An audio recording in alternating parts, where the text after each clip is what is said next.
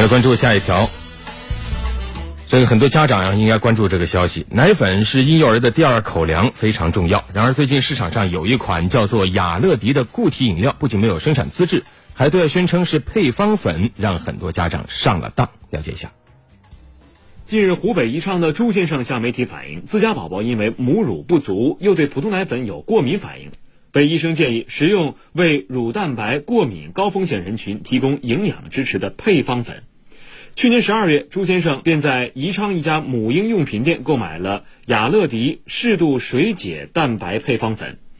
喝完几听之后，宝宝的过敏症状并无太大改善。心存疑虑的朱先生发现，其产品包装上标注类别不是配方粉，而是复合型固体饮料。而进一步查询之后，朱先生发现雅乐迪配方粉的生产企业山东凡和生物科技有限公司并不具备生产配方粉的资质。记者随后来到了宜昌的这家母婴用品店，听闻顾客想要购买雅乐迪，店员兴致勃勃地向记者推荐了起来。这个卖的非常好，都是医院那边过来有有的宝宝是特殊情况的宝宝，以了。市场监管部门认定雅乐迪配方粉涉嫌虚假宣传，而销售雅乐迪配方粉的他普亚公司在湖南长沙注册，在深圳办公，又委托山东的企业生产，还在全国发展代理商。目前，多地监管部门已经介入调查。参与调查的湖南长沙望城区市场监督管理局负责人表示，雅乐迪配方粉只是普通食品，并非奶粉，连保健品都算不上，更达不到婴儿成长需要的营养水平，不建议给婴儿食用。一家大型超市的奶粉销售人员告诉记者，固体饮料类产品中会添加很多添加剂，婴儿食用是很难吸收的。一般大固体饮料里面它添加蔗糖，还有一个麦芽糊精，它比较香味比较浓，婴儿也不能吃的。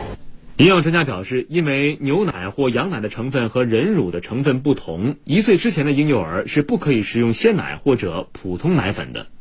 我们常说的配方奶粉是在牛奶或者羊奶的基础上做成分调整，使其更加接近人乳，而所谓的固体饮料就更不可以给婴幼儿使用了。有关孩子的事儿，再小也是大事儿。涉事食品是涉嫌挂羊头卖狗肉，但是呢，却销往全国，令人忧虑。市场反响越好，其实它的危害就越大。做婴儿生意打歪主意，在利益面前出卖良知，就是大错。